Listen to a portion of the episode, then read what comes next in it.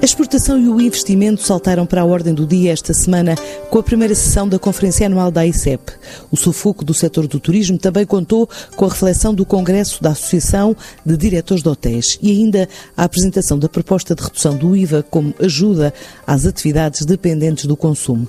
É com pinças que os diversos agentes económicos olham para o horizonte face à atual realidade pandémica. Mesmo assim, durante o confinamento, Portugal foi capaz de atrair investidores estrangeiros e novos projetos foram captados pela Agência para o Investimento e Comércio Externo de Portugal. Fez saber Luís Castro Henriques, presidente da ICEP. Durante o período de confinamento, conseguimos fazer angariações de novos projetos de investimento para o país, de empresas internacionais, principalmente da Europa, na área dos business services. Isto prova que os fatores competitivos de Portugal não sofreram alterações e que os investidores mantêm a confiança no país. Deixem-me dar-vos um dado curioso. O processo de angariação de alguns destes investimentos foi feito de forma totalmente virtual. E hoje em dia, muitas dessas empresas já arrancaram as suas operações em Portugal, fazendo recrutamento todo de forma remota. Além disso, a ICEP ultrapassou a meta de pagamentos de incentivos feitos às empresas e associações, estabelecida no âmbito do estado de emergência. Só nessa altura estamos a falar, injetamos mais de 60 milhões de euros na economia e estou certo que naquele momento foi absolutamente crítico para muitas empresas que estavam, obviamente, a atravessar um momento particularmente difícil. Só para vos dar também nota, nesta fase já fizemos pagamentos a uma taxa muito maior até do que o nosso ano recorde, que era o ano passado, o ano 2019, e portanto isso continua. Destaca as parcerias que fizemos com vários marketplaces durante este período. A Alibaba, a JD.com, o Etsy e uma série de serviços online de cada mercado, com a participação dos delegados da rede externa, presente em mais de 50 mercados no mundo, para esclarecer as empresas portuguesas sobre o impacto da pandemia Covid-19 no respectivo país onde estão. A vacina para o ganho estrutural esperado tarda em chegar e a incerteza, complexidade, delicadeza da atual conjuntura requer sensatez na definição de objetivos, pelo abalo a nível pessoal e coletivo, sanitário, económico e social que a pandemia está a provocar. A uma semana da votação final do Orçamento de Estado para 2021, o ministro Augusto Santos Silva apela por isso a um consenso na aprovação. O Orçamento de Estado para 2021 contém eh, novas medidas nesta lógica de apoio imediato e de apoio conjuntural. Eh, criando designadamente uma nova medida que é um benefício fiscal para as ações de promoção externa dirigido a associações empresariais e beneficiando sobretudo as pequenas e médias empresas, e eh, criando condições para que instrumentos que, entretanto, pusemos no terreno, designadamente o Banco de Fomento, possam eh, iniciar ou desenvolver a sua atividade com o pleno aproveitamento de recursos. Eh, por isso mesmo é que, estando entregue a proposta de lei do orçamento na Assembleia da República e sendo agora tempo do debate parlamentar e dos entendimentos necessários entre os diferentes grupos parlamentares para que o Orçamento de Estado possa ser votado e aprovado, a minha obrigação como Ministro dos Estrangeiros com a responsabilidade ao mesmo tempo pela política europeia do país e pela política de internacionalização da sua economia, a minha responsabilidade é chamar todos no Parlamento ao sentido indispensável para que o Orçamento de Estado possa ser aprovado e se evite qualquer crise a esse propósito. Eh, não se compreenderia que no momento em que Portugal discute com a Comissão Europeia já o seu plano de recuperação e resiliência, no momento em que Portugal vai assumir a presidência do Conselho da União Europeia, no momento em que vão estar disponíveis no princípio de 2021 eh, os instrumentos financeiros poderosos que o Conselho Europeu eh, criou, designadamente o Fundo de Recuperação, mas também o quadro financeiro e plurianual, não se compreenderia que nessas circunstâncias o país, por sua iniciativa, uh, criasse uma crise. E, portanto, apelo e digo mais, confio que uh, do debate parlamentar que agora está em curso, porque insisto, agora é o tempo do Parlamento, uh, resultará a aprovação de um orçamento de Estado capaz de responder não só às necessidades da conjuntura económica que vivemos, como também de responder à nossa obrigação de manter nestas circunstâncias a disciplina, o rigor, a cautela, a prudência e também eh, o sentido de solidariedade indispensável para que as condições financeiras e orçamentais do país continuem a ser eh, aquelas de que todos necessitamos. O impacto da pandemia em setores como o turismo preocupa o governo, mas as características do país podem ser uma oportunidade no futuro, ainda de acordo com o ministro dos Negócios Estrangeiros. Vejo com preocupação, evidentemente, a evolução do turismo dadas as penalizações que vai sofrer das restrições à mobilidade que são eh, por toda a parte, mas vejo ao mesmo tempo uma oportunidade que devemos e podemos uh, utilizar e certamente utilizaremos, que é esta maior ligação entre as condições de segurança humana, e em particular de saúde pública, e serviços e atividades económicas que são eh, uma vantagem comparativa de Portugal, designadamente o turismo. Não apenas, mas o turismo é um bom exemplo. O impacto financeiro nos setores da restauração, bebidas e alojamento turístico levou a Arespa, a Associação Representativa do Setor, a apresentar um estudo sobre a redução temporária da taxa do IVA, como apoio indireto à tesouraria das empresas para manter 46 mil postos de trabalho dos cerca de 400 mil da responsabilidade do canal Oreca e também a permitir reter 606 milhões de euros na tesouraria, ainda a suster a perda de 10 mil empresas. Temos vindo a monitorizar os setores de atividade que representamos e o último inquérito uh, decorreu entre o dia 30 de setembro e 4 de outubro, confirma de facto as nossas preocupações perante tudo o, o que está a acontecer. Cerca de 63% de, de, dos inquiridos uh, manifestou que estava a ter quebras homólogas acima de 40%, sendo que 31% destes empresários no período de verão disseram-nos que tiveram quebras entre 50% e 75% e 29% tiveram quebras acima de 75% as empresas já não conseguem manter os postos de trabalho e cerca de 40% eh, das empresas eh, da restauração em vidas disseram-nos que já realizaram despedimentos desde o início da pandemia, o que é de facto um dado preocupante e era aquilo que de facto andamos a tentar evitar desde o início. Isto tudo leva a que 32% das empresas uh, nos diga que não vai conseguir continuar de portas abertas. Uh, e, portanto, estes dados uh, falam por si só e são, de facto, muito preocupantes. No caso do alojamento turístico, também não posso deixar de o dizer, os dados também não são animadores. Cerca de 28% das empresas que nos responderam revelam que no mês de setembro tiveram quebras homólogas superiores a 90% da taxa de ocupação e em outubro cerca de 28%, 29% das empresas estimam uma taxa de ocupação de zero. Também aqui assistimos a várias empresas que já tiveram que despedir, cerca de 25% das empresas, e portanto os dados são igualmente preocupantes. No caso do setor da restauração e bebidas, 93% das empresas também nos disseram que os apoios eh, disponibilizados pelo Estado são verdadeiramente insuficientes e desadequados sendo que 81% destas empresas uh, apontaram a descida uh, do IVA nos serviços de alimentação e bebidas uh, como medida temporária, como a medida mais necessária e urgente de ser aplicada. Esta urgência não vem só dos nossos empresários, de todo o setor que nós representamos, mas tem sido uma medida concretizada por vários países europeus que também têm considerado esta medida como uma medida prioritária. O cenário antes, durante e pós-pandemia também foi debatido no Congresso da Associação dos Diretores de Hotéis em Évora, um setor que após o verão já registra quebras de atividade quase na totalidade e sem luz no horizonte espera novas medidas do governo, como revela Raul Ribeiro Ferreira, presidente desta associação.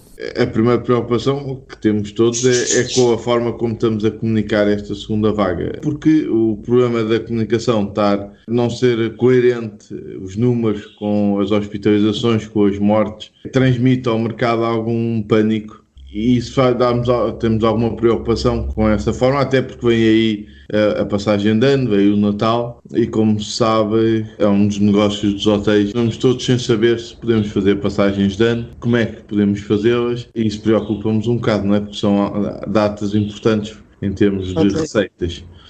Eu acho que o desemprego, de uma forma geral, está um bocadinho travado com, com, a, com os layoffs. E o governo apresentou agora, há pouco tempo, vai entrar em vigor a qualquer momento, o apoio às medidas da retoma, que no fundo é um layoff com outro nome, porque há uma preocupação grande em termos de como é que a gente consegue não perder alguma mão de obra qualificada que tínhamos. E por isso o desemprego ainda não disparou na nossa área, embora haja, é óbvio que há, há hotéis que contratos iam acabando, principalmente aqueles contratos a prazo, foram dispensando pessoas. Mas apesar de tudo, não, não é catastrófico por causa disso, porque o caso de Lisboa está a trabalhar a 7%, 6% não é, da ocupação, o que quer dizer que se não houvesse uma medida deste ano, era impossível segurar as pessoas e as próprias empresas. Não é? Mas a médio prazo vamos ter o problema da tesouraria nas empresas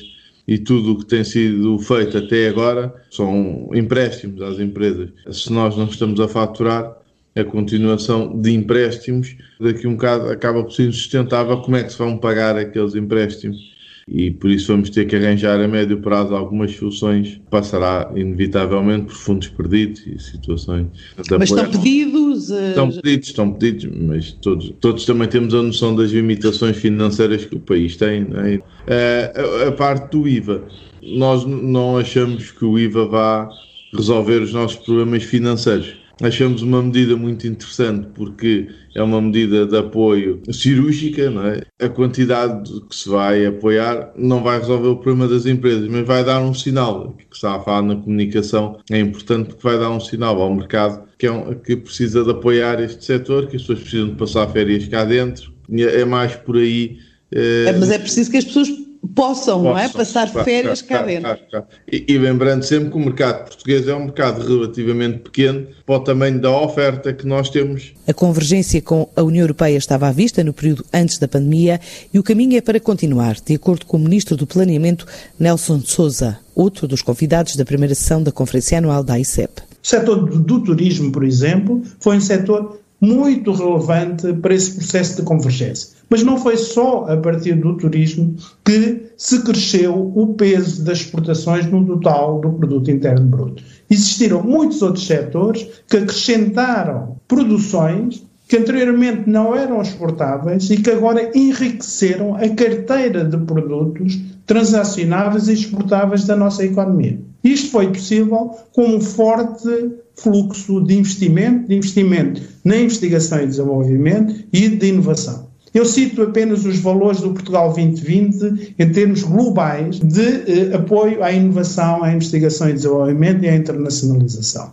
Trata-se de uma carteira de projetos que soma perto de 12 mil milhões de euros de investimentos apoiados no quadro do Portugal 2020 e aos quais se foram atribuídos perto de 6 bilhões de euros de investimento. Destes 6 bilhões de euros de investimento, é certo que ainda estão em execução. Perto de metade, um bocado mais, 3,3 mil, mil milhões de euros já estão executados e pagos às empresas. E têm vindo a concretizar resultados muito importantes para a economia portuguesa. Por exemplo, está, estão previstos serem criados através deles 75 mil postos de trabalho, dos quais 35 mil, ou seja, quase metade deles são postos de trabalho altamente qualificados.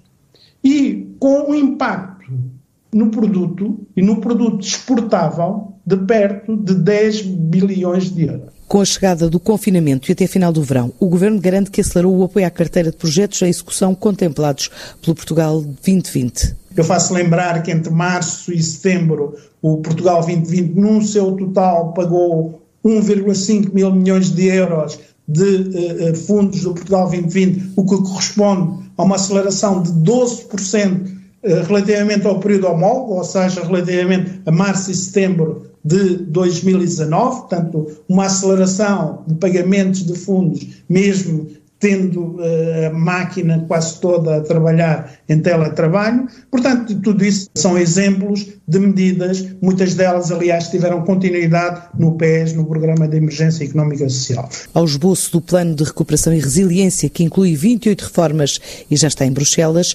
juntam-se outros apoios comunitários dos fundos de coesão, da própria PAC, entre outros programas, que somam 21 mil milhões de euros e cerca de mil milhões reservados à renovação do tecido empresarial português.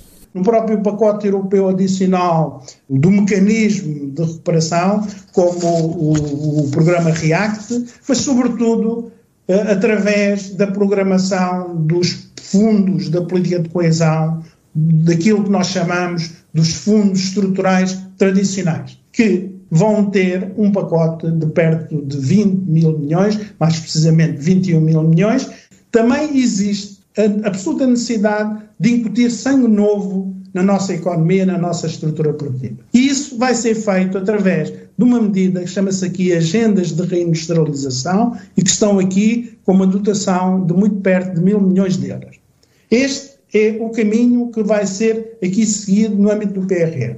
O outro caminho, o caminho de apoiar os outros setores e a generalidade dos setores na subida da cadeia de valor, vai ser, sobretudo, apoiado no quadro dos fundos estruturais normais. Medidas de curto, médio e longo prazo, definidas pelo Governo, incluindo o Plano de Estabilização Económica e Social e o desenho do próximo Orçamento Plurianual da União Europeia, também apontado como oportunidade para a retoma das empresas o desenho do quadro financeiro plurianual, o desenho do próximo orçamento plurianual da União Europeia, 2021-2027, e do Portugal 2030, que o uh, adequa à, aos objetivos e às condições uh, de, de, Portugal. Queria apenas dizer que as orientações fundamentais nas quais está organizado o QFP, uh, eh, designadamente a transição digital, a transição climática, a reindustrialização, uh, a aproximação das cadeias de valor, são outras tantas oportunidades para o investimento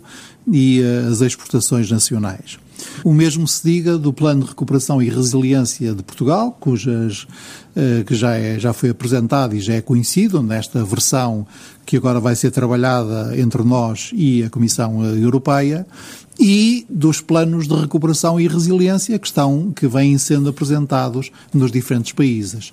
Eh, se eu trabalho no setor exportadora, se eu atraio investimento, se eu trabalho em setores que são tipicamente subcontratados por grandes empresas, por grandes investidores estrangeiros, é muito importante que eh, eu tenha a minha gente a ver com muito cuidado quais são as oportunidades inscritas, quer no Plano de Recuperação e Resiliência Nacional, quer nos planos de recuperação e resiliência dos nossos parceiros económicos mais chegados. Por enquanto, as empresas esperam por prazos de candidaturas pelos orçamentos nacionais e europeus, após 2019 revelar um saldo externo positivo do país, com o aumento do número de empresas exportadoras portuguesas e um volume total de exportações na ordem dos 90 mil milhões de euros.